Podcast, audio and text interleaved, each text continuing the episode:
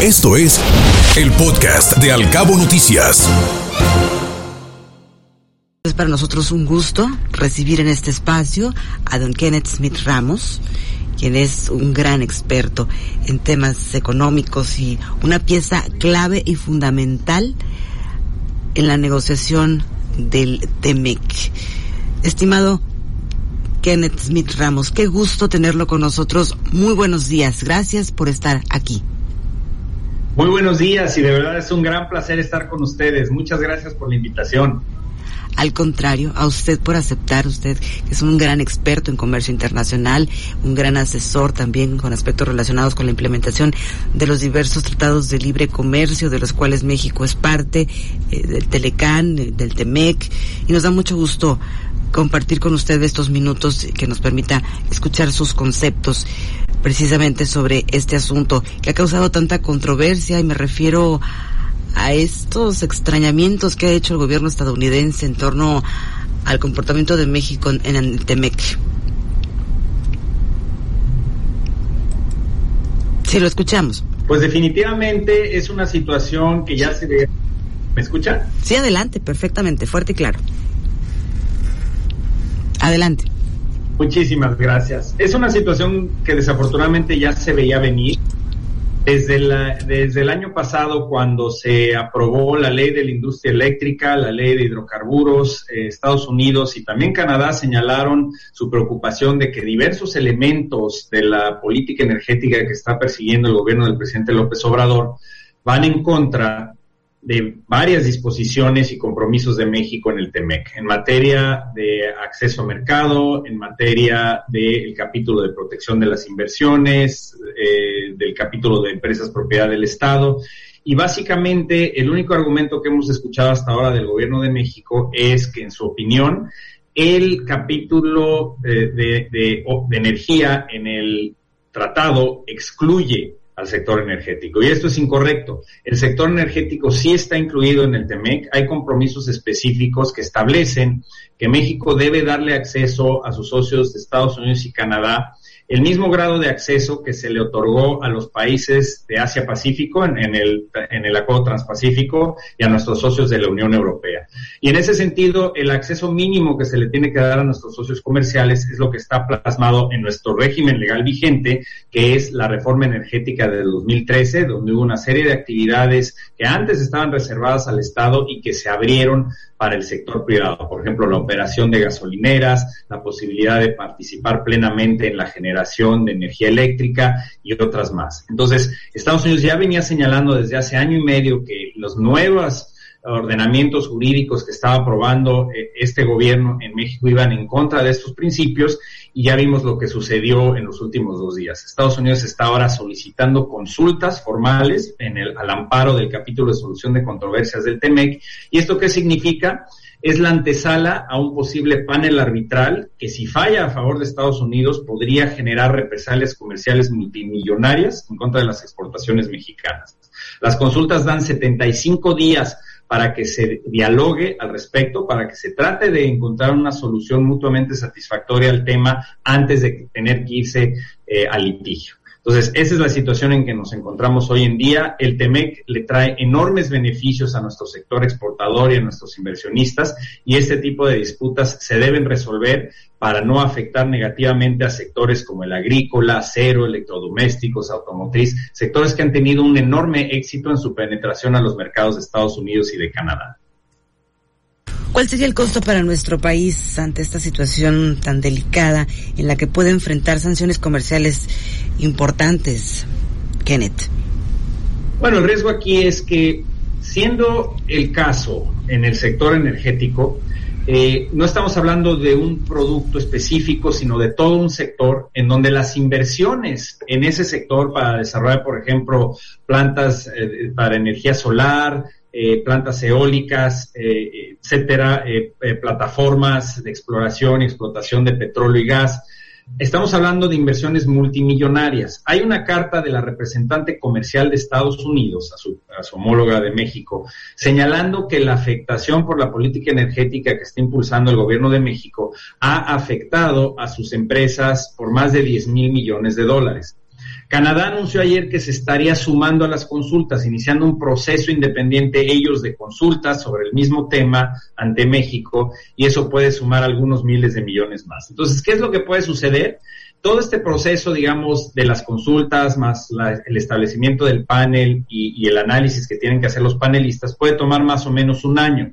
Es decir, para el verano de 2023, si, si no se resuelve en la fase de consultas en los próximos dos meses, para el verano de 2023 podemos ya tener un reporte final del panel que si establece que México en efecto violó a través de estas leyes eh, las disposiciones del TEMEC, le daría luz verde a Estados Unidos y si se suma también a Canadá la posibilidad de cobrarse, por así decirlo, hasta por esos montos que han reclamado de daños. Es decir, si llega a ser, no 10 mil millones de dólares, punto que sea la mitad, 5 mil millones de dólares, serían cifras de represalia comercial nunca antes vistas en América del Norte.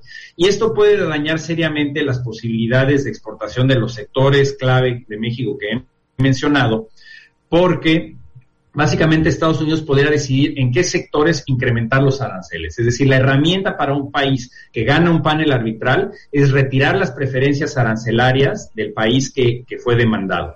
¿Y eso qué significa? Hoy en día tenemos 700 mil millones de dólares de comercio con Estados Unidos y todos nuestros productos que comerciamos hacia Estados Unidos no pagan arancel al llegar a la frontera. Si el panel le da la luz verde a Estados Unidos para imponer medidas en frontera, Estados Unidos puede decidir, por ejemplo, subirnos 25 25% del arancel al, tomate o al aguacate o a los refrigeradores, electrodomésticos, lavadoras, etcétera. Es decir, sobre todo se enfocarían, creo yo, en productos del campo o productos industriales terminados que no sean insumos para la producción de Estados Unidos y puede ser una lista muy amplia. Y si estamos hablando de 4, 5 o 6 mil millones de dólares, pues te imaginarás el impacto que esto puede, puede tener en México. Y por eso es muy importante tratar de resolver la disputa antes de que lleguemos a una situación de panel y de decisión final en contra de México.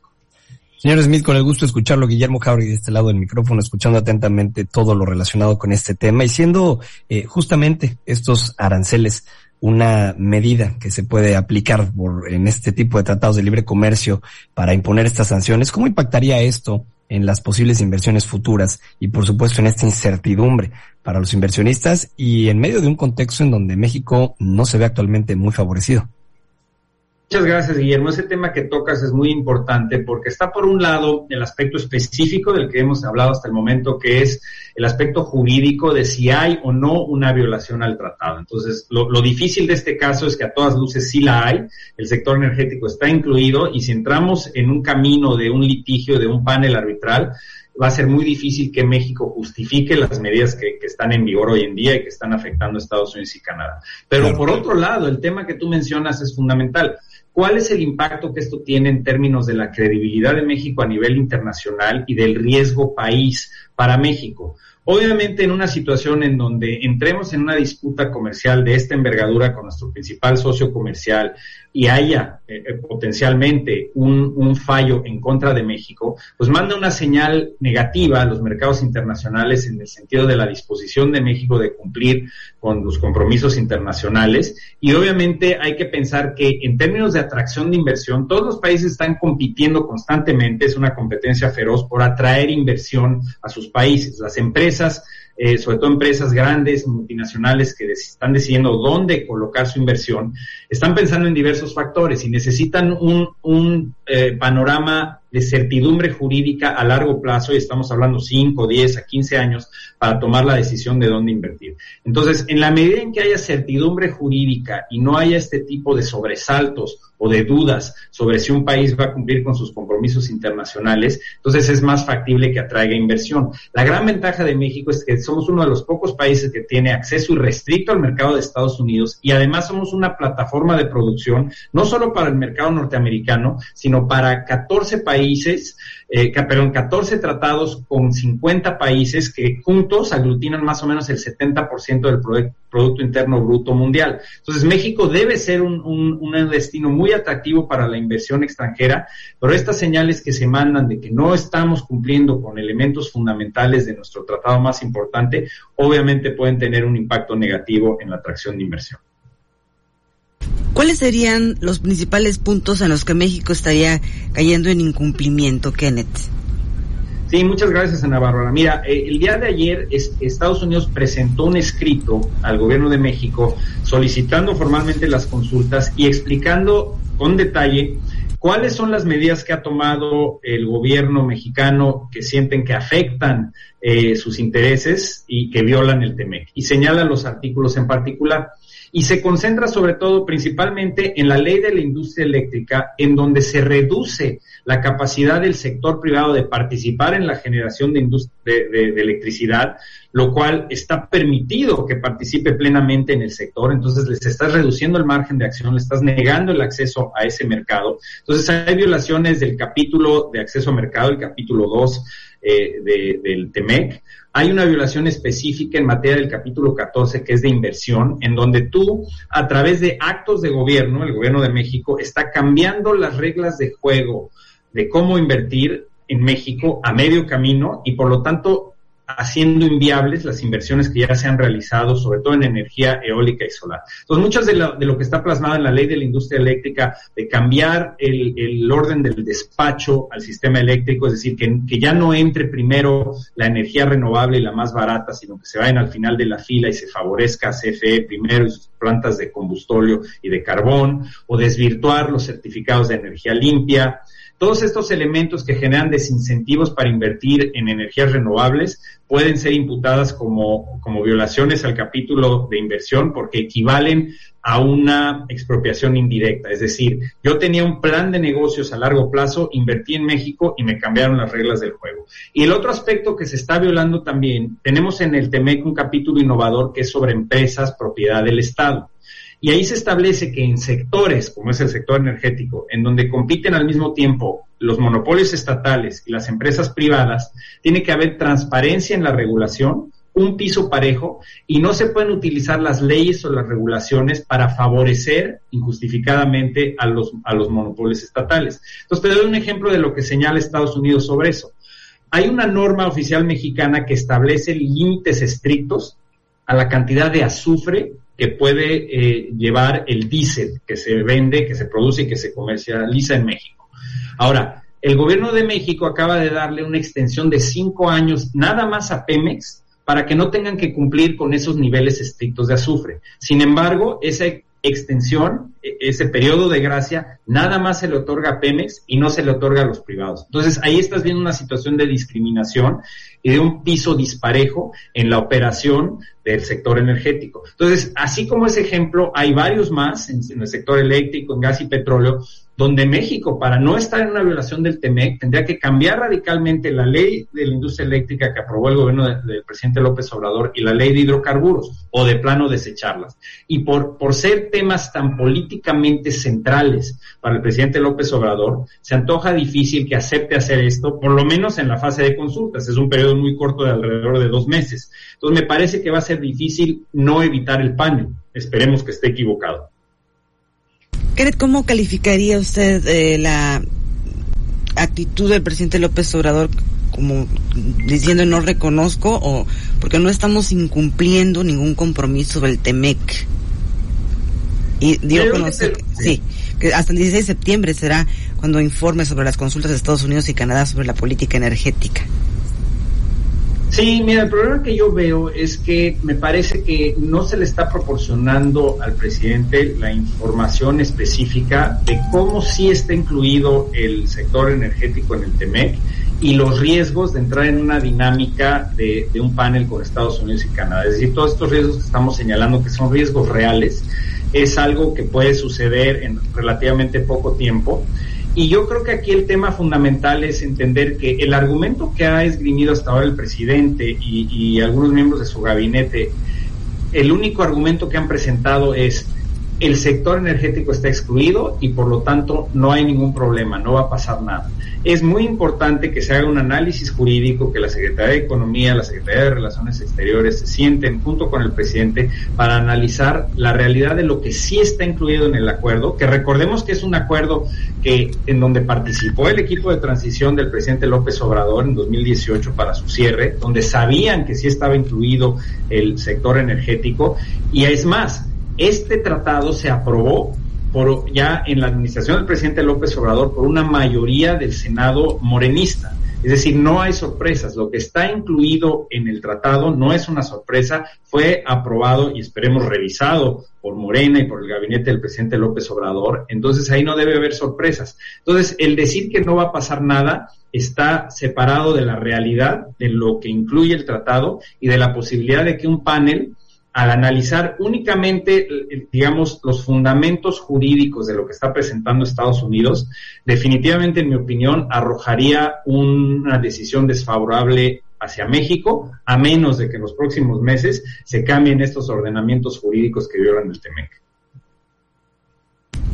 Señor Smith, uno de los temas también que no deberíamos de dejar de lado, y aunque nos quedan escasos dos minutos para terminar este espacio tan interesante de debate sobre este tema de actualidad, es lo referente a cómo cómo estos cambios legales del gobierno mexicano están dañando al país por la subida de precios de la energía, pero sobre todo el propiciar la producción de energía, lo contrario a limpia, energía sucia.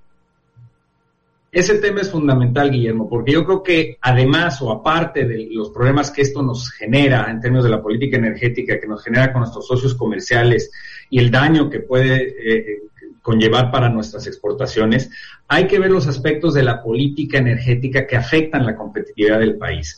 Eh, el sector energético es estratégico justamente porque todos los sectores productivos utilizan la energía y entonces tiene un impacto directo del sector energético en la competitividad de nuestro país. Es decir, en la medida en que reduzcamos los precios de energía y tengamos transparencia en términos de las inversiones que podamos atraer del sector privado, es decir, atracción de inversión productiva en el sector para innovación, para nueva tecnología, para en ese sentido ser más eficientes y reducir los costos de la energía, esto al final del día, al final de toda esta cadena, se traduce en bienestar para la población. Es decir, podemos reducir los precios de la gasolina, los precios de la electricidad y ser más competitivos y generar más empleo.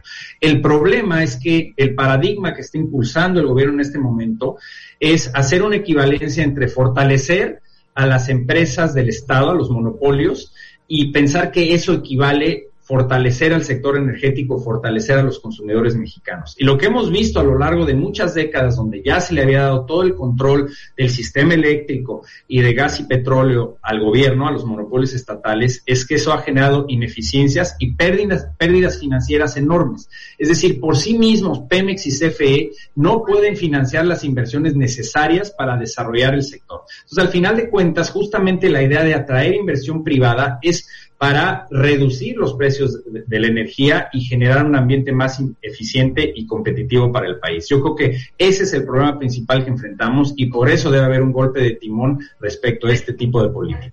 Escuche Al Cabo Noticias de 7 a 9 de la mañana con la información más importante de los cabos, México y el mundo por Cabo Mil Radio 96.3. Siempre contigo.